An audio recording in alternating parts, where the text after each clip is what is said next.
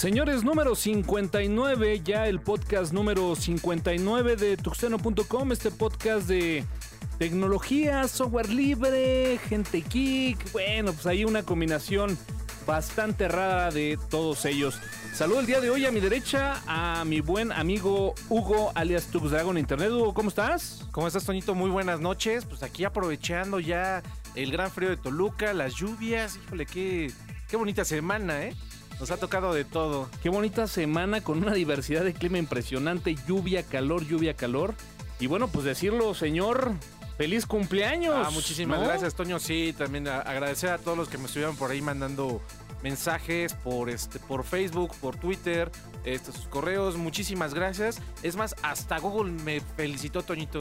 ¿Cómo ves? Hombre, no, pues eso es digno de, de destacarse. Pero bueno, Sí, muchísimas gracias a todos. ¿eh? el día de hoy te festejamos. Eh, no- prometimos cerveza, no hay cerveza, hay vino tinto ahí Hay en la cabina. Ah, ¿no? Muy bueno, por cierto. Entonces seguramente eso hará que, bueno, pues el día de hoy los comentarios fluyan de una forma singular el día Ya de hoy. sabes que con, con un poquito de, de alcohol encima, pues se desatan las emociones bien. Es correcto. Y bueno, pues el día de hoy no está el buen Somerita, sin embargo, pues bueno, nuevamente está aquí el buen Alfredo Acid Vomit en Twitter, el relevo de lujo de tuxteno.com. El que Alfredo, siempre nos cae bien. Alfredo, ¿cómo estás? ¿Qué onda? ¿Cómo estás, Toño? ¿Cómo estás, Hugo? Feliz, feliz cumpleaños. Gracias, gracias. Pues soy el miembro cool aquí eh, para iniciar listos este podcast. Importa, importa. Lo trascendente. Noticias. Noticias. 17 de mayo, el día del Internet, precisamente el día de hoy, estamos grabando en horario no habitual, en viernes por la noche, pero bueno, pues es viernes 17 de mayo y hoy, sí señores, es el Día Internacional del Internet. Una de esas fechas que uno se tiene que reunir con la familia, aprovecharse, abrazarse, pegarse al monitor y empezar a navegar por cualquier sitio que uno quiera. Sobre todo Facebook o Twitter, ¿no? Oye, Lo dime algo, común. hace 10 años te imaginabas, ¿cuánto, ¿cuánto llevará el Día Internacional de Internet? Lleva más o menos como unos ocho años ya. Yo creo que por ahí de los inicios de los 2000, finales de los 90, pues bueno, ni siquiera cerca de tener un Día Internacional de Internet, ¿no? No, fíjate que finalmente este día reconocido obviamente por la UNESCO, por, por este... Es una de esas fechas que, bueno, uno no entiende a veces, ¿no? Es... Bueno, ¿qué le podemos celebrar al Internet? Vaya, ha sido finalmente una cuestión importante para nuestro desarrollo social, pero pues no tenemos todavía como que el buen enfoque para darle a, a un día esta, tal, esta, esta importancia que debe de ser, ¿no? Bueno, hay, hay gente que lo ve como un logro a nivel mundial. eh, revolucionó la tecnología, la comunicación, la forma en que, en que la gente ahora se, se entretiene y se, se comunica, se divierte. Pues por ahí del 2005 fue cuando se, se decidió celebrar este Día Internacional de, del Internet. Pues, pues bastante interesante, ¿no? Que ya tenga el Internet cada vez más espacios a, a nivel global. Y pues, bienvenido. Ahora tendremos que decir, es uno de esos días que no va relacionado con el ámbito comercial, ¿no? O sea, realmente, Sí. ¿qué podrías comprar el Día Internacional del Internet? A lo mejor pagarías más a tu ISP para aumentar tu velocidad, ¿no? Pero no más allá. Regalas anchos de banda, de esas tarjetitas BAM o Dom- dominios gratis. Algo así debería de ser, ¿no? Pero yo no vi mucha, mucho movimiento el día de hoy en la red, Toño. Sí, la verdad es que no. Simplemente, bueno, pues queda para ahí el anecdotario que, bueno, pues el día 17 de mayo es el Día Internacional de Internet y como que no habría más que comentar, ¿no? Muchas gracias, Internet. Gracias Internet. El día de hoy, bueno, pues hacemos llegar el podcast a cientos miles de personas a través de esta, la red de redes. Y bueno, pues ahí está, señores, 17 de mayo, Día Internacional del Internet. Bueno, Toño, pero obviamente ya pasando una noticia interesante, pero no, hay que mencionar que, bueno, finalmente Samsung Galaxy 4 o S4 va a llegar ya la próxima semana a 10 millones de unidades vendidas. La verdad es que es eh, digno de llamar la atención, sobre todo en épocas en donde los smartphones, bueno, pues es el producto que más está en boca de todos. Creo que el Galaxy S4 desde la entrega del S3, pues bueno, ha dejado muy buen sabor de boca. Y sin duda alguna, bueno, pues no habrá que olvidar esa entrega del S3. Que no sé si estés de acuerdo conmigo, todavía como que el S2, por llamarle de alguna forma, o el, o el- el- anterior modelo a la entrega del S3, no había, digamos, consolidado esa, eh, pues vaya, entrega de la parte de Samsung en cuanto a smartphones. Y que al día de hoy, bueno, pues el S4 parte de este éxito y de llegar a los 10 millones de unidades vendidas es mucho por, bueno, pues la gran entrega que dieron en el S3, ¿no? Así es, Toñito. Sí, de hecho, derivado obviamente de las grandes ventas del Samsung Galaxy S3, que fue nombrado obviamente el gadget del año, eh, que ha superado en ventas inclusive este, a lo que ha sido el nuevo iPhone. Este, digo, espectacular esta cifra, ¿no? Yo creo que hoy, hoy en día sí estamos hablando del iPhone Killer, ¿eh? Fíjate que yo creo que algo digno de mencionarse es que hasta esta entrega del S3 realmente puso en un segundo lugar a cualquier entrega de, de la gente de Apple, ¿no? Sí, en este ya- caso, ya bueno, el iPhone equipara, 5, ¿no? Exactamente, como que siempre cualquier dispositivo de cualquier marca había estado en segundo lugar y creo que el S3 puso en su lugar a la gente de Apple y que bueno, pues cualquier cantidad, incluyéndome, pues optamos por la parte de S3, ¿no? Sí, es interesante ver cómo el S3 únicamente en 50 días logró llegar a la barrera de los 10 millones. Ahora en menos tiempo, en, en menos de 50 días, se ha vendido y superado la barrera de los 10 millones de dispositivos. La verdad es que ha hecho Samsung un trabajo excelente, eh, ha mantenido su buena calidad y, y, pues el gadget se vende por sí solo. Ese, ese es el resultado. Sí, fíjate que ya tuve la oportunidad de ver este, una reseña, ya tenerlo ahí en, en vivo. Y una de las funciones increíbles es el detector este, de movimiento, ¿eh? Ok. Ya ni siquiera, sin tocarlo, ya podemos pasar la mano sobre él, sobre él sin tocarlo y hacer el deslizamiento. ¿eh? Una función muy interesante y que algunos expertos en el área dicen que será las bases de los próximos este, smartphones. Pues bueno, ¿qué te puedo decir, mi hermano? Yo tengo el S3, me moriría por venderlo y poder comprar un S4, sin embargo, bueno, pues Pues ya, habrá que, que- que- que esperar, ¿no? ofrécelo a un los par de años. podcast- a los Esperemos, podcasters. esperaremos al S5, mi Hugo. Siempre por lo general compro un, un smartphone para que, bueno, pues por lo menos dos añitos y, y bueno, pues no será la excepción en este caso. Excelente, Toñito. Pero bueno, y pasando y dando un giro completamente distinto al del tema de los smartphones, pues bueno, Windows Blue, ¿no? Así es, Toñito. Ya este, finalmente se ha, ha salido a la luz lo que finalmente era el Windows Blue y ahora es conocido como Windows 8 u- 8.1. Sí, que, que lo platicábamos, pues bueno, el tema de las actualizaciones es algo a lo cual, bueno, pues ya la gente de Microsoft nos tiene acostumbrados, acostumbrados, y que bueno, pues prácticamente es, eh, digamos, el primer, ¿qué podríamos llamarlo? El primer Service Pack de la versión de Windows 8. Sí, así es. Yo creo que ya este, lo que está haciendo ahorita Microsoft es dejarnos a un lado lo que es Service Pack. Va a seguir con la tendencia de todos los demás, de los demás sistemas operativos, que es finalmente darle un número consecutivo a su versión este, actual. Pues bueno, está, para mí sigue siendo Service Pack, disfrazadón ahí con un nuevo concepto. Pero, pero finalmente tiene, Pero tiene cuestiones interesantes, ¿eh, Toño? Finalmente, a- hablar de este Windows Blue en su momento o Windows 8.1 son mejoras a la interfaz Metro o interfaz Modern U, que finalmente ya es como se conoce. Eh, mejora mucho la experiencia con el usuario. Por ahí tiene unas reducciones de tamaño muy, muy particulares que harán todavía mucho más práctico el trabajar con Windows 8. Eh, cabe mencionar que no es necesario que reinstales tu sistema operativo, simplemente te conectas, descargas la actualización teniendo la versión del Windows 8 y pues ya puedes disfrutar de, de las mejoras que ofrece el Service Pack 8.1. Ahora, finalmente, como que adaptándose un poquito a, como bien comentabas, ¿no? El número de las versiones. Algunas empresas, bueno, pues incluso bautizan con algún nombre a esta release de- de- del número de versión. Y bueno, nada mal, ¿no? Incluso te sirve hasta para ubicar perfectamente bien en dónde estás parado, cosa que de repente con los service packs, como que llegabas a perderlo, ¿no? Así es. Entonces yo creo que es una buena medida, una buena opción. Por ahí de octubre ya tenemos el lanzamiento de este de este nuevo release o service pack. Porque al final sí, sí, tienes razón, Toño. Finalmente Es un service es un pack, service ¿no? pack. Así es. Pero bueno, oye, ¿y, qué podremos platicar de este rumor que se está allí como que cocinando en la red de esta Surface Mini? No, hombre, impresionante cuando salió, ¿eh?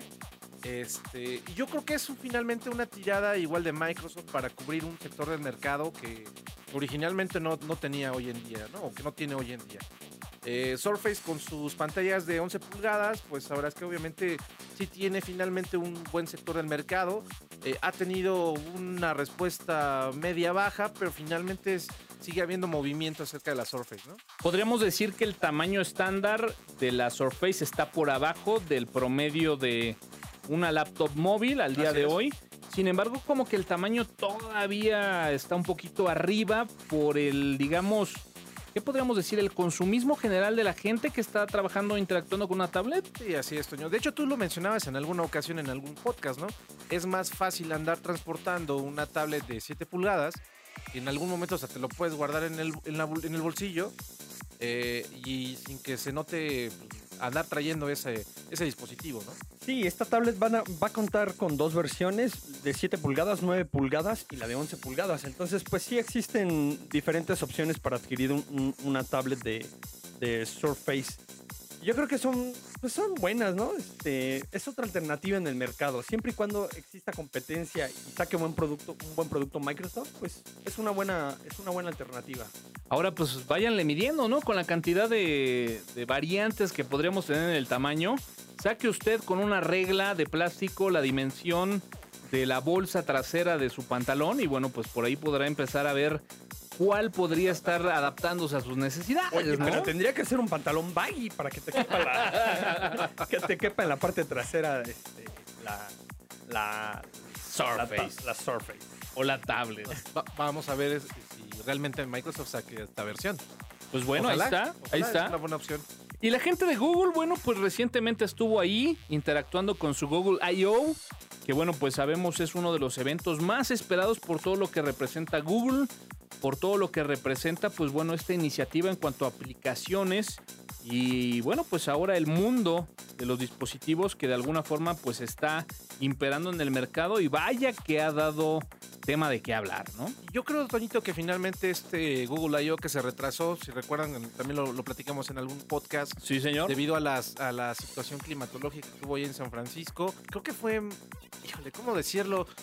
Al igual que el- todas las presentaciones de Mac de sin Steve Jobs, totalmente decepcionante. ¿eh? Yo no veo nada de innovación, no veo más que actualizaciones y mejoras a productos ya existentes, pero como que les faltó ese toque donde puedan decir estamos a la vanguardia. Estamos revolucionando esto. No está, no Al final como ¿eh? que es el morbo de decir, bueno, pues Google va a presentar algo nuevo, en el caso de Apple, Apple va a presentar algo nuevo, pero no sé si estás de acuerdo conmigo, Hugo, como que los últimos dos años ha sido como que pan con lo mismo, ¿no? Nos hemos estancado de nuevo, ¿no? Tal no, vez no ha habido esa, esa parte revolucionaria. Tal vez están buscando captar más desarrolladores que, que te permitan hacer una. este, eh, interactuar con el entorno de desarrollo de una manera más sencilla. Eh, los anteriores entornos de desarrollo eran un poco complicados, eh, no terminaban de. Feos, ¿no? Sí, así es. Entonces, tal vez es esa es la estrategia que están buscando: eh, buscar hacer más popular este entorno de desarrollo a, a nuevas, a nuevos talentos. Pareciera que al día de hoy el tema minimalista impera en todos lados, ¿no? Pareciera que fuera una regla eh, no difundida, pero que al final todos los proveedores lo están eh, persiguiendo, lo están imponiendo. Eh, más adelante estaremos hablando un poquito de este tema también con la gente de Apple, pero bueno, pues al día de hoy Google también lo hace.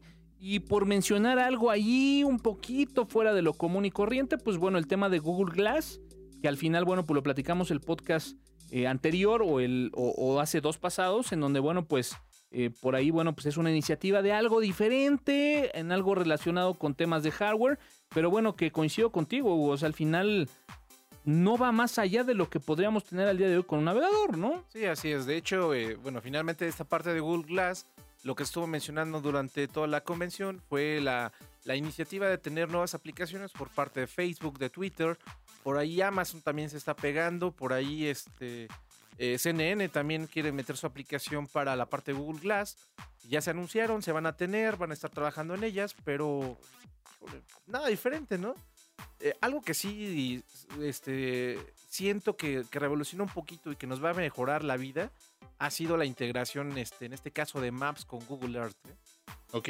Eh, yo ya estuve, estuve checando los videos ahí de las presentaciones, de cuál va a ser la nueva interacción con, con estas dos herramientas que finalmente para nosotros será conocido como Google Maps. Y está muy interesante, ¿eh? la verdad. Ya tenemos ahora sí una, una verdadera integración. Eh, hoy en día con lo que manejábamos con Google Street, estar viendo las calles, estar viendo cómo está todo en día, eh, en las calles actualmente o lo más actual que se tiene, eh, ha integrado también interiores de edificios. Ok. Por ahí mencionaban este, dentro de la, de la convención que este, un par de edificios, obviamente en San Francisco, ya se pueden estar navegando en la parte interior. Digo, no sé qué tan seguro sea en algún momento eh, conocer la estructura física de algunos edificios, pero para la cuestión comercial sí es muy interesante, ¿no? De repente conocer dónde se encuentra X o Y tienda y te puedan estar guiando hasta llegar O al- al mostrando producto, que hay dentro, ¿no? Sí.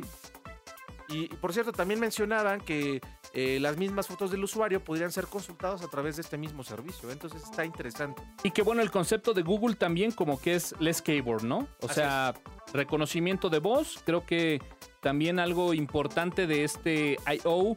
eh, es sin duda alguna, bueno, pues dejar claro que el tema de reconocimiento de voz es prioridad en Google, ¿no?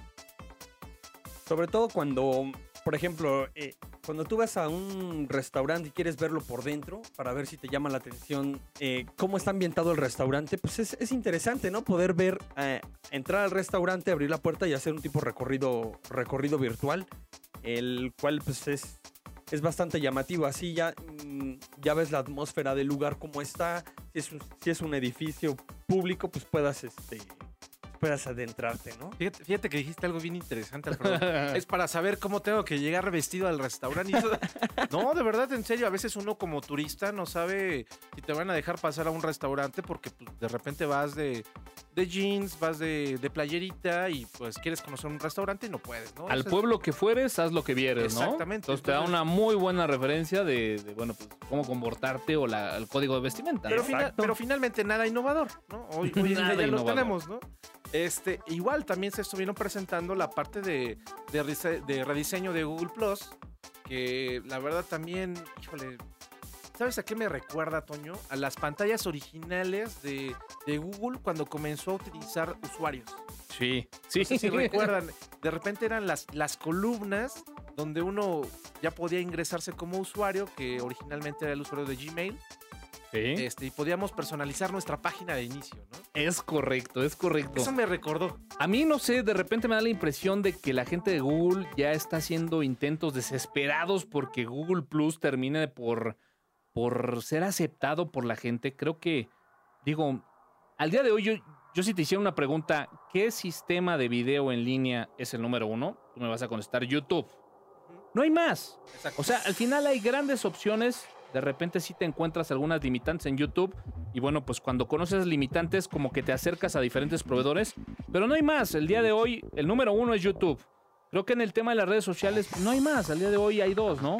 Twitter y Facebook. Creo que Google tendrá que hacer un esfuerzo por encontrar precisamente ese nicho que rompa eh, ese escenario que, bueno, pues al día de hoy Facebook y Twitter no tienen y que, bueno, pues de repente eh, la gente de Google pareciera que está haciendo ahí intentos desesperados por cambiar el diseño, por incluir nuevas características que, bueno, pues al día de hoy los usuarios no terminan de aceptar, ¿eh? Bueno, pero también eh, recordemos que Google ha tenido muchas iniciativas, entre ellas Google Music.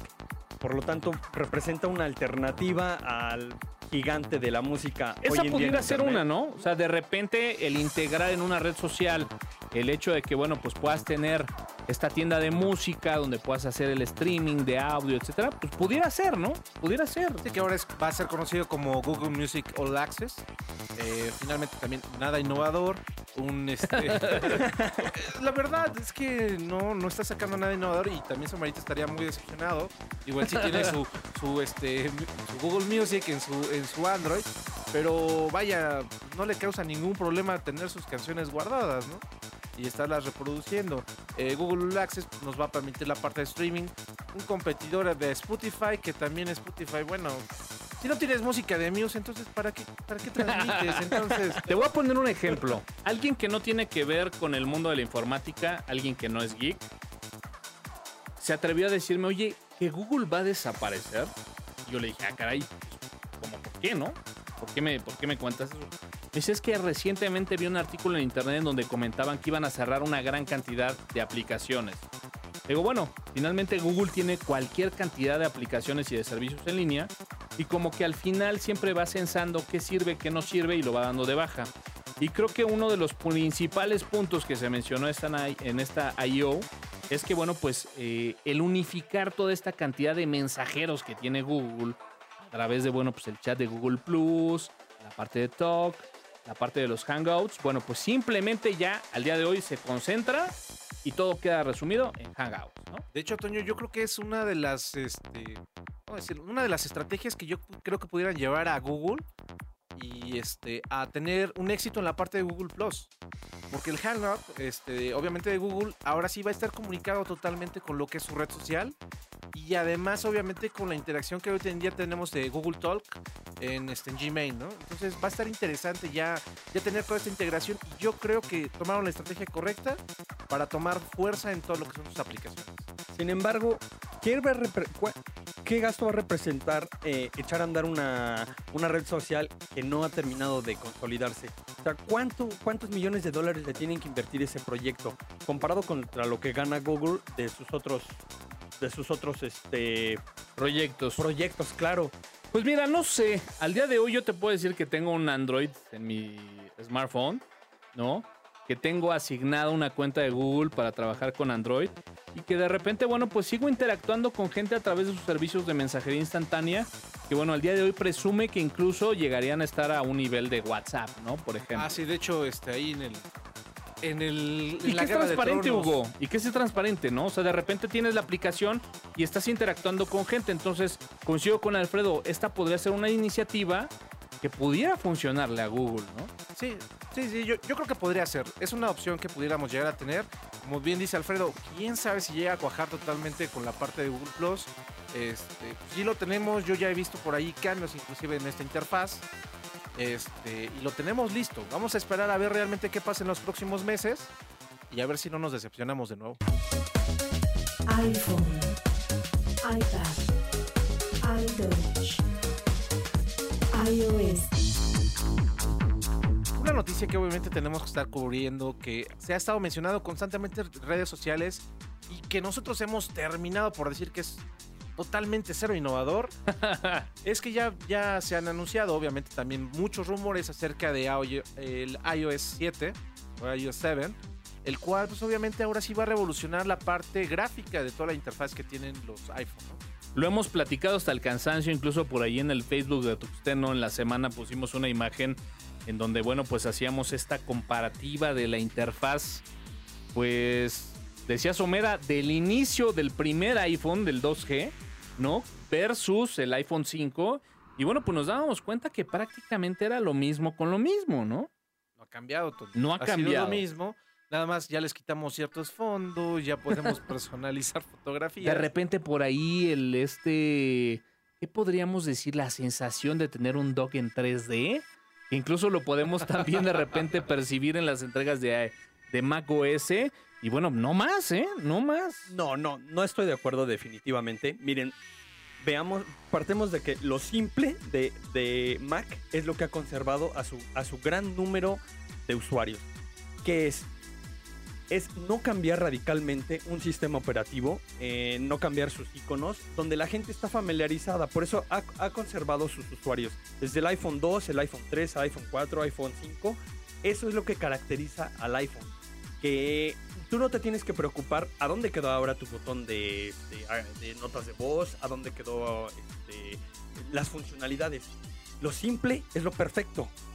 Lo simple es lo perfecto. No, no, no, es que, bueno, sí, estoy totalmente de acuerdo contigo, Alfredo. O sea, finalmente es, eso es lo que parte y permite a un usuario que no está familiarizado en el ambiente informático a adentrarse con la tecnología. Eso no te lo pongo en discusión. Exacto. Sin embargo, este, hoy en día ya las necesidades de, la, de las personas que ya están involucrando con su iPhone es, bueno, ya tengo mi iPhone, ya reconozco finalmente que este icono es para esto, esto, esto y esto, pero quiero más. Yo creo, digo, no sé si ustedes estén de acuerdo conmigo, que al final la gente de Apple, digo, marcó un estándar, ¿no? Puso la vara bastante alta. Claro.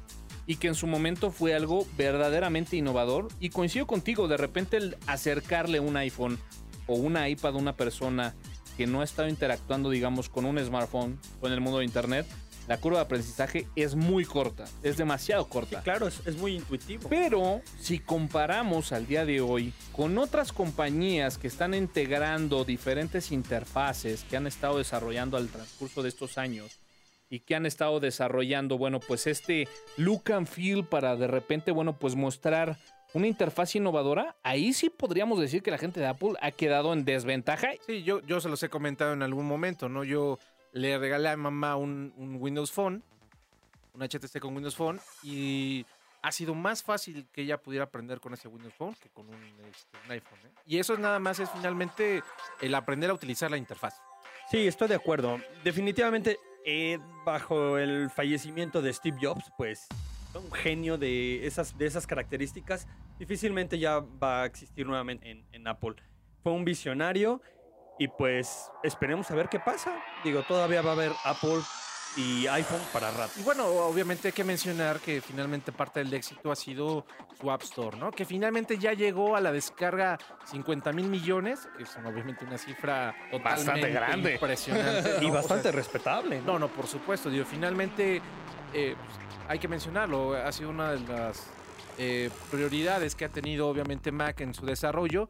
La aplicación, pues obviamente fue ya descargada por una persona llamada Brandon Ashmore, que se ganó creo que como 10 mil dólares, una, una situación así, por, por descargar la aplicación de 6 de, 6 de una aplicación para niños, para... Híjole, ya está gratis, ¿no? Ahí acá- acabas de, de tomar- Gratis, ¿eh? de tocar un punto muy importante. Eh, el mercado de, de Apple no nada más es, es, este, una persona que puede usar un teléfono. El mercado de Apple también va, va dirigido a los niños que pueden usar un iPad, que pueden usar un, un- un iPod. En, que en la primaria a lo mejor se conforman con un iPod. Con un iPod. No, y que lo hemos comentado, ¿no? O sea, de repente un regalo de cumpleaños de fin de ciclo puede resumirse en te regalo una tarjeta de 200 pesos y baja el juego que quieras, ¿no? Exacto. Ya ha estado ahí este, muy bien cubierto. Bueno, finalmente es, la noticia se llegó a la, a la aplicación 50 mil millones. Nada despreciable que pues, probablemente en un futuro ya no llegue ni siquiera de- a la mitad de eso. ¿no? Y de cara a la aplicación, mi Hugo, Es, es nada más un, este, una palabra que de repente aparece en inglés. Este, y la persona a través, obviamente, del identificador o del micrófono que tienen este, los teléfonos o las iPads, pueden repetir la, la frase y es más que nada una cuestión educativa para los niños eh, que puedan estar practicando sus frases en inglés.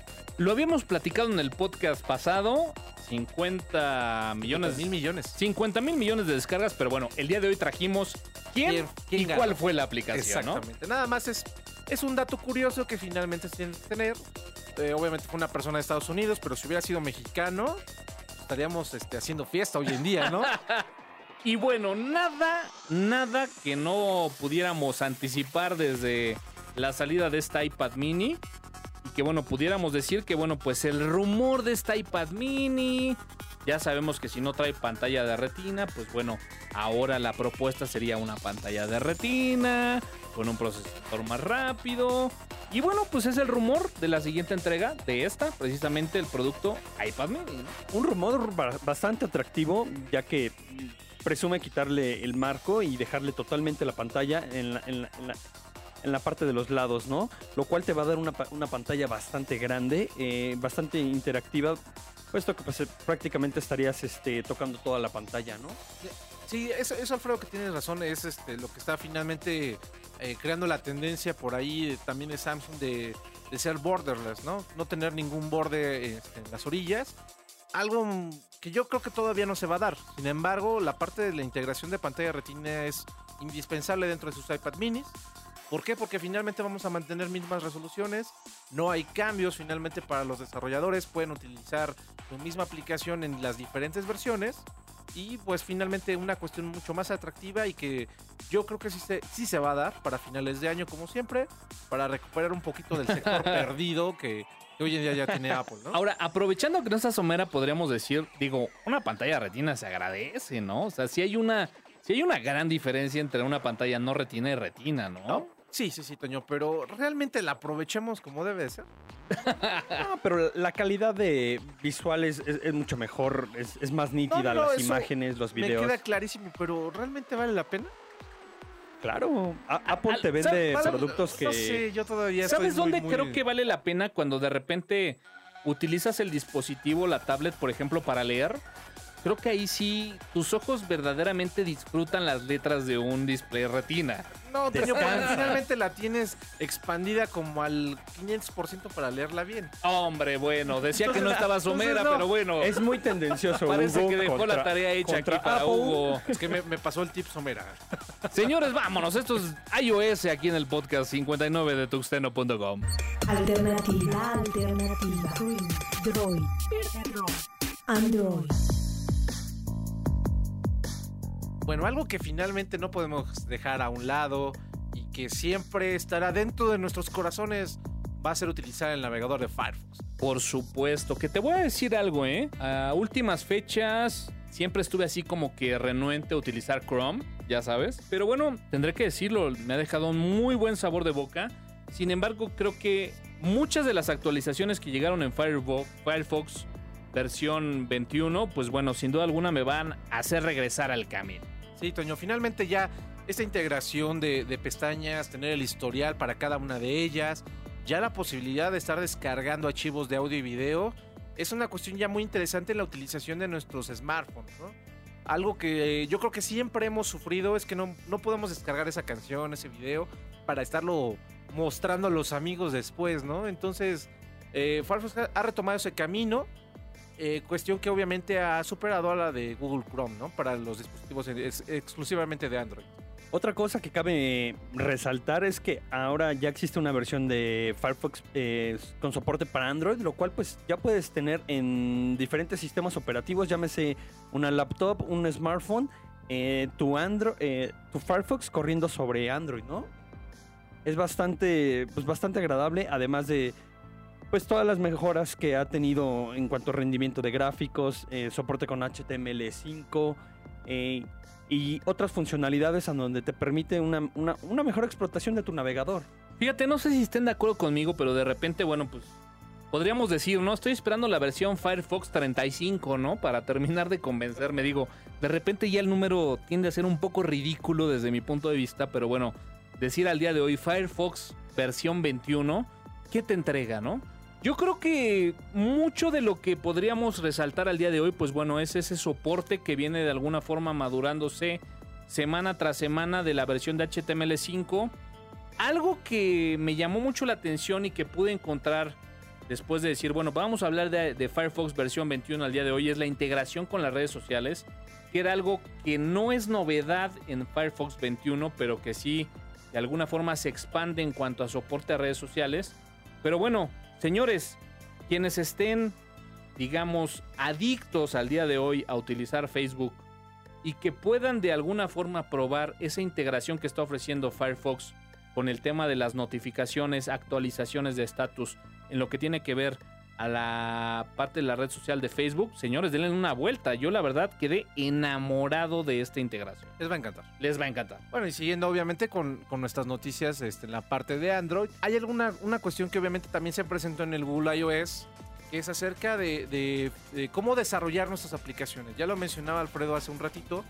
eh, es tedioso, es fuerte, es cansado, es aburrido. esa es la palabra correcta, aburrido. Estar utilizando toda la parte de SDKs con Eclipse, con estas, este...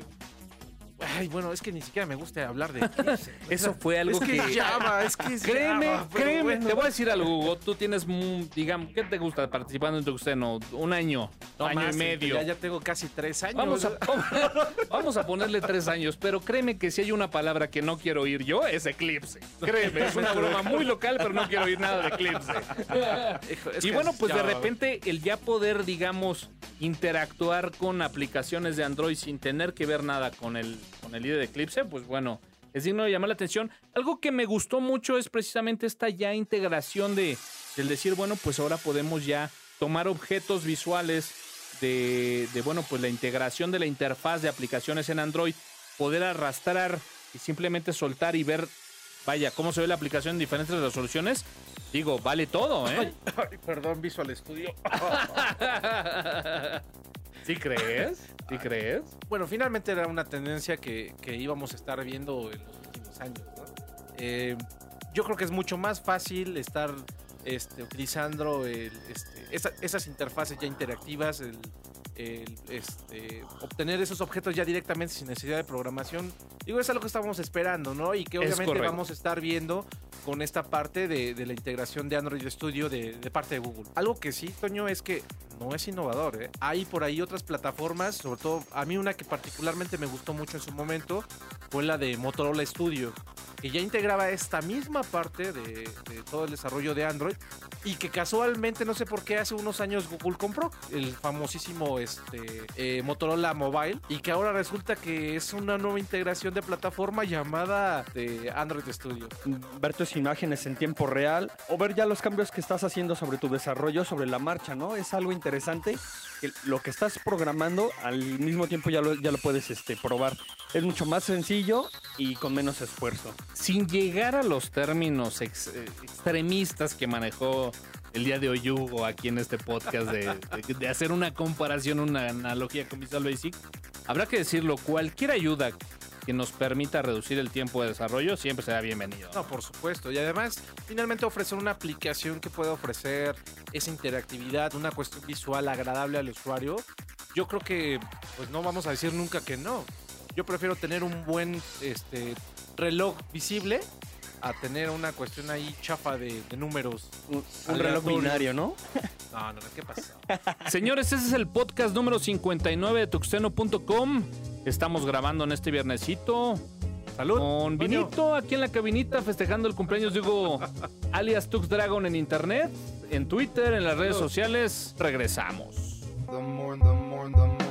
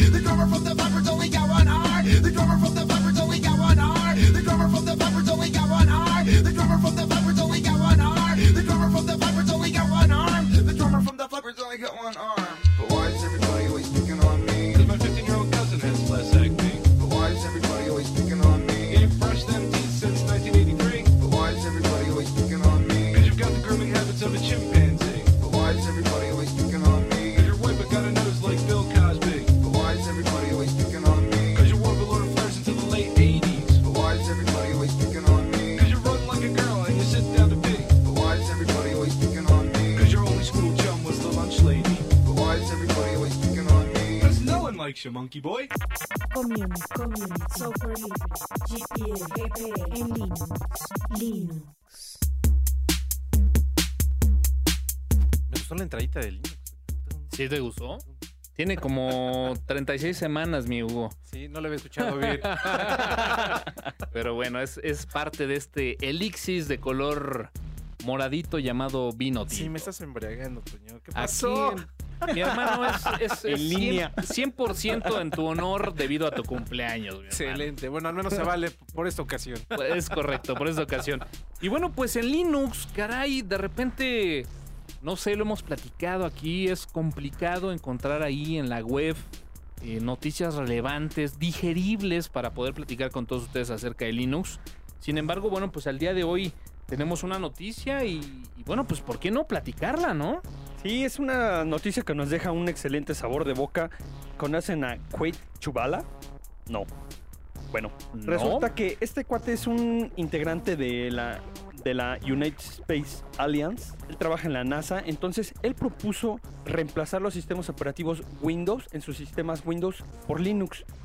Esto tuvo un- una gran aceptación en la Estación Espacial Internacional, ya que aplicaciones críticas las han estado migrando de Windows hacia Linux, ya que requieren un sistema operativo estable, confiable y robusto. Pues Solo- No hay más, ¿no? No, no hay más. No hay más. Finalmente, yo creo que Claro. algo, algo de esperarse finalmente. Durante los últimos años, eh, obviamente todo el gobierno de Estados Unidos ha estado tratando de encontrar eh, tanto aparatos, sistemas operativos que se puedan afianzar, ¿no? Digo, fue por ahí una pena que, que quisieran agarrar este, los iPhones para para sistema de comunicación, pero bueno, finalmente cabe mencionar que en esta parte, obviamente, esta buena noticia que se está integrando dentro de los servicios este, de Linux a- hacia la NASA. Eh, en esta primera fase es solamente para los equipos personales, de, obviamente de los astronautas de la Estación Espacial ¿no? Internacional. Y este, están integrándola en uno, de los, en uno de los robots básicos que tienen, obviamente para estar probando esa funcionalidad y estabilidad, ¿no? Hay que demostrarlo con hechos y yo creo que esto es una muy buena noticia en general. Es una muy buena noticia que te voy a ser sincero.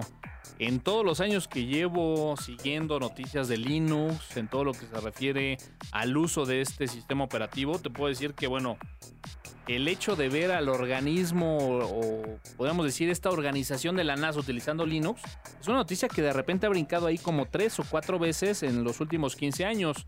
Pareciera que, bueno, tiene que ver mucho con los diferentes departamentos donde se usa y, bueno, pues este es uno más, ¿no? sí, el- el- esta mascota de la NASA llamada Robonaut R2 Es- exacto, es el Robonaut.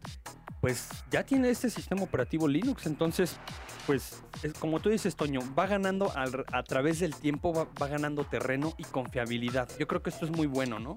Aunque tal vez no popularidad en el, al ritmo que uno quisiera, pero sí, sí su confiabilidad. Ahora, al final, pues bueno, si recordamos por ahí, nos remontamos al 2003, 2002, eh, mencionábamos el tema de Linux, presente, bueno, en cualquier cantidad de dispositivos y lo veíamos ahí como algo muy a lo lejos, ya está en cualquier cantidad de smartphones. Hay mucha gente que incluso usa Linux en diferentes dispositivos y no lo sabe. Y bueno, pues Linux, Linux, Linux y Linux en diferentes dispositivos, ¿no? Bueno, y obviamente hablando de esos diferentes dispositivos, que es nuestra siguiente noticia, cabe mencionar que obviamente también en Google Glass, esta presentación que acaba también de hacer dentro de, del Google I.O., también podemos estar integrando el sistema operativo Ubuntu. Que era algo que mencionaba Somera, ¿no? Y que Sí. prácticamente se frotaba las manos y decía, bueno, ¿cuál es el tema de los Google Glass con Linux? Somerita, en cualquier cantina o table dance que estés el día de hoy, en este momento, sí es posible utilizar Linux en los Google Glass, ¿no? Originalmente se había mencionado, Toño, que la integración de Ubuntu sobre Google Glass había sido hecho por hackers. Pero finalmente dentro de la Google I.O. se descubrió que eran, eran dos programadores que están obviamente dentro de esta sección de Google iOS, de, perdón, del Google Glass, que pudieron hacer este cambio. Y que, y que bueno, no sé si por ahí leíste la noticia, no se ve tan complicado, ¿eh? Eh, medio engorroso como siempre y cualquier instalación de repente medio difícil. Lleva tiempo, pero nada difícil. Sobre todo para configurar los gráficos, ¿no? Que tiende a ser la parte más complicada. Y yo creo que todavía sería más estable que el sistema operativo actual que tiene, que finalmente es el, una simulación del Chrome, el Chrome OS. Lo actual. Una forma de vida. Esclavitud digital. Gadgets. Toñito, como yo sabía que de repente ahí andas medio indeciso con una buena tablet, que querías encontrar, fíjate que me di, eh, bueno, encontrar ese, ese sistema operativo que sea ideal para ti. Ok. Eh, me, me di a la tarea de de repente buscar un buen gadget y creo que en esta ocasión no decepcioné. Traje lo que es el Python S3, ok. que es de las primeras tablets que no solamente tiene un sistema operativo, no tiene dos, Tiene tiene dos. tres. Tiene tres. Tres, señores. tres sistemas operativos para que puedan elegir sobre cuál quieren estar trabajando. Te voy a decir algo, si nos dieran un peso por cada vez que reinstalamos un sistema operativo en una computadora, tablet, smartphone, lo que sea, bueno, tendríamos hoy un verdadero im- eh, imperio monetario. No, totalmente de acuerdo. Python S3 tiene la posibilidad de bootear o iniciar con lo que es Ubuntu, con lo que obviamente es Android la versión 4.1 y además con Windows. 8. Ok. Esta, Wow. esta tabletita obviamente es este... Me eh, gusta, ¿eh? Va bien, va bien. Sí, finalmente, digo, de repente será difícil encontrarla aquí en México porque está desarrollada por una empresa que se llama Ecors. Un poquito difícil de encontrar, en Estados Unidos es, es, este, es mucho más fácil. ¿Cuáles son las características de esta tablet? Bueno, finalmente tiene un procesador Intel Celeron, lo que permite obviamente tener cualquiera de esos tres sistemas operativos. Tiene 8 GB en RAM, lo que le hace una, obviamente una tablet mucho, muy eficiente, muy rápida. Y además tiene un disco de estado sólido de 128 GB, que obviamente para una tablet es una cuestión pues muy interesante, ¿no? Yo creo que está por ahí entre la tablet y una mini PC o una mini laptop. Ok. Tiene por ahí la versión este, 13.04, que obviamente puede ser expandible de Ubuntu. eh, Windows 8, que obviamente es la última versión. Y que obviamente el tener instalado Windows 8 pues representa un, un pequeño gasto más. ¿no? Pero bueno, es muy, muy considerable eh, para los 770 dólares que cuesta, ¿no? Oye, ¿el, ¿y el switchaje entre sistemas operativos? Desde está? inicio, ¿eh? Desde inicio. Desde inicio. Uno puede elegir estar trabajando con uno. Eh, obviamente la, la integración de archivos es sobre, por lo que estaba leyendo, una, una subsección que tiene ese disco duro. Entonces podemos tener nuestros mismos archivos en los tres sistemas operativos. Habrá que ver cuando se te daña el bootloader o eh, formateas tu, tu este, Hacer no sé si decirle laptop o tablet. Exacto.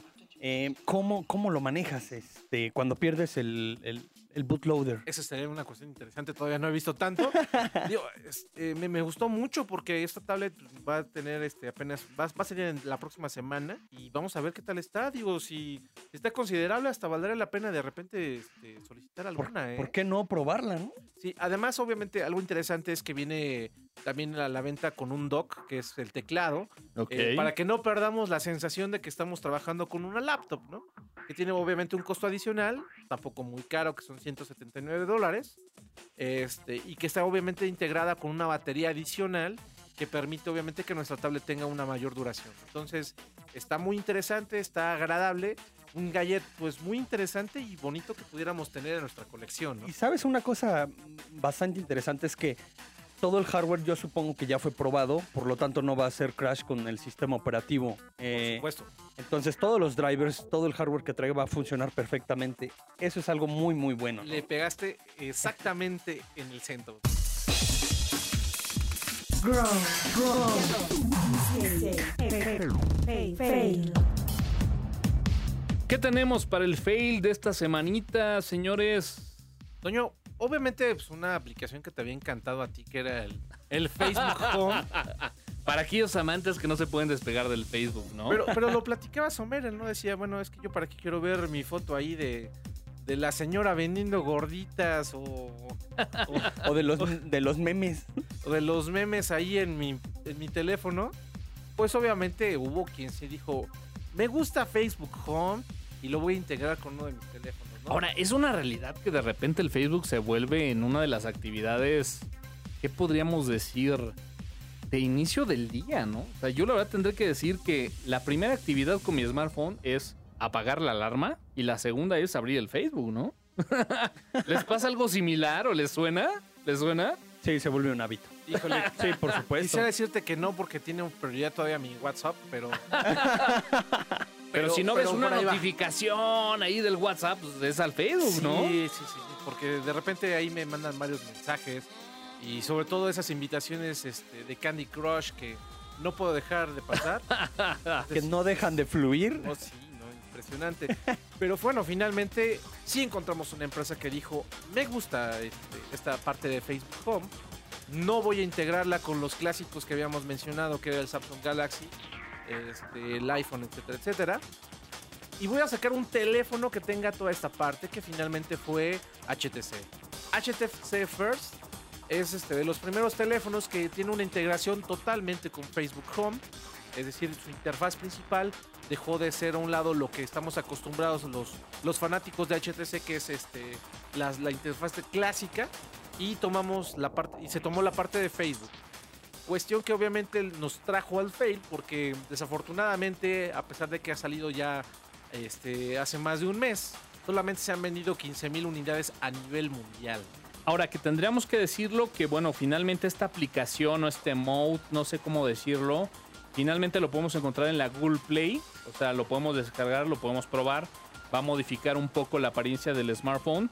Pero bueno, lo atractivo de este smartphone es que ya venía con esta implicación eh, o esta aplicación por default, en donde, bueno, pues vamos a tener esta integración total con Facebook. Pero bueno, es una realidad. Al día de hoy no ha sido tan bien aceptada, ¿no? Primera No, vez que veo que Hu- Hugo reconoce que HTC se equivocó. Es, es algo interesante, ¿eh? Escuchar en Hugo, porque anunciaba hace algunos meses Hugo que el HTC era el iPhone killer y, y eso no, no sucedió No, no, así. No pasó, pero me gustó más. Entonces, este. Pues sí, finalmente una mala decisión. Bueno, yo no creo que haya sido tan mala decisión. Finalmente, eh, Facebook en su momento anunció tendencias muy fuertes hacia la movilidad. Eh, yo creo que finalmente HTC le hizo caso, cosa que no debemos de hacer. Exacto, eso es Pero un buen punto este, porque falló. lo, sobre, lo sobrevaloraron cuando salió eh, la acción en la bolsa de Facebook. Treinta y tantos dólares. Realmente cuesta 28 dólares. O sea, no todo lo que brilla es oro. Menos, Podríamos decir que el día de hoy, bueno, pues está condenado al fracaso. La gente de ATT, bueno, pues ha mencionado que ya está prácticamente por eh, dejar de vender este dispositivo. Y bueno, pues se menciona incluso que la gran cantidad de stock que tenía ATT está a punto de ser regresado a la gente de HTC. No servía, ¿no? No, No, digo, no- y no era- vendió. Finalmente era un teléfono bien bonito, este barato. Algo que yo creo que tampoco funcionó es que era totalmente este, inaccesible. ¿A qué me refiero? A que no podíamos sacar la batería, este, estilo iPhone, y tampoco podíamos integrar una memoria SD como se puede hacer en los, en los Android tradicionales. Facebook Home, pues no, no. Como fail podríamos también mencionar, pues bueno, que no hubo nueva versión de Android, ¿no? Yo creo que eso fue lo más decepcionante del Dolió, Google iOS. dolió. Porque esperábamos ver, tal vez no la versión 5 de Android, pero al menos ya ver este, muy consolidada la versión Jelly Bean o la siguiente versión de Jelly Bean. A ver, me- ¿Cuánto menciona algún postre con cuál lo bautizarías. Yo creo que lo. Yo creo que mencionaría este. Zarzamora cheese, una cosa así. Hace falta un cheese. Te puso en aprieto, ¿eh? Te puso en Sí. aprieto. Sí, ¿eh? Pero sí, pero ahorita me acordé del chiste de, de- de frambuesa, entonces. No te preocupes, no te preocupes. Dos fails esta semana, pero yo me animaría a meter un tercero. ¿no? ¿Cuál, Toñito? Un tercero en donde, bueno, pues el- en esta semana tuvimos una imagen ahí del 93, comparativo de las aplicaciones, que bueno, pues al día de hoy tenemos un smartphone. Y bueno, pues el señor Alfredo Zamudo se animó a, a mencionar que desde el 93 al 2003, pues es una década, ¿no? Sí, caray. Hay- ¿Algo, algo que mencionar, mi buen Alfredo, para toda la gente que lee el Facebook de tuxteno.com. Sí, solamente el, el comentario que puso después Temo, que fue pequeño detallito. eh, dos décadas no son nada. 140 caracteres en la cuenta de Tuxteno en Twitter y todos los updates de estatus en la página de Tuxteno en Facebook. Más episodios en www.tuxteno.com con un sitio optimizado para iOS y Android. Agrega nuestro canal en iTunes para recibir notificaciones sobre nuevos episodios. Feedback a podcast.tuxteno.com. Sigue el streaming en vivo de la grabación de cada episodio a través de www.tuxteno.com todos los jueves a partir de las 20 horas hora del centro de México. Tuxteno.com soportando al software libre en México.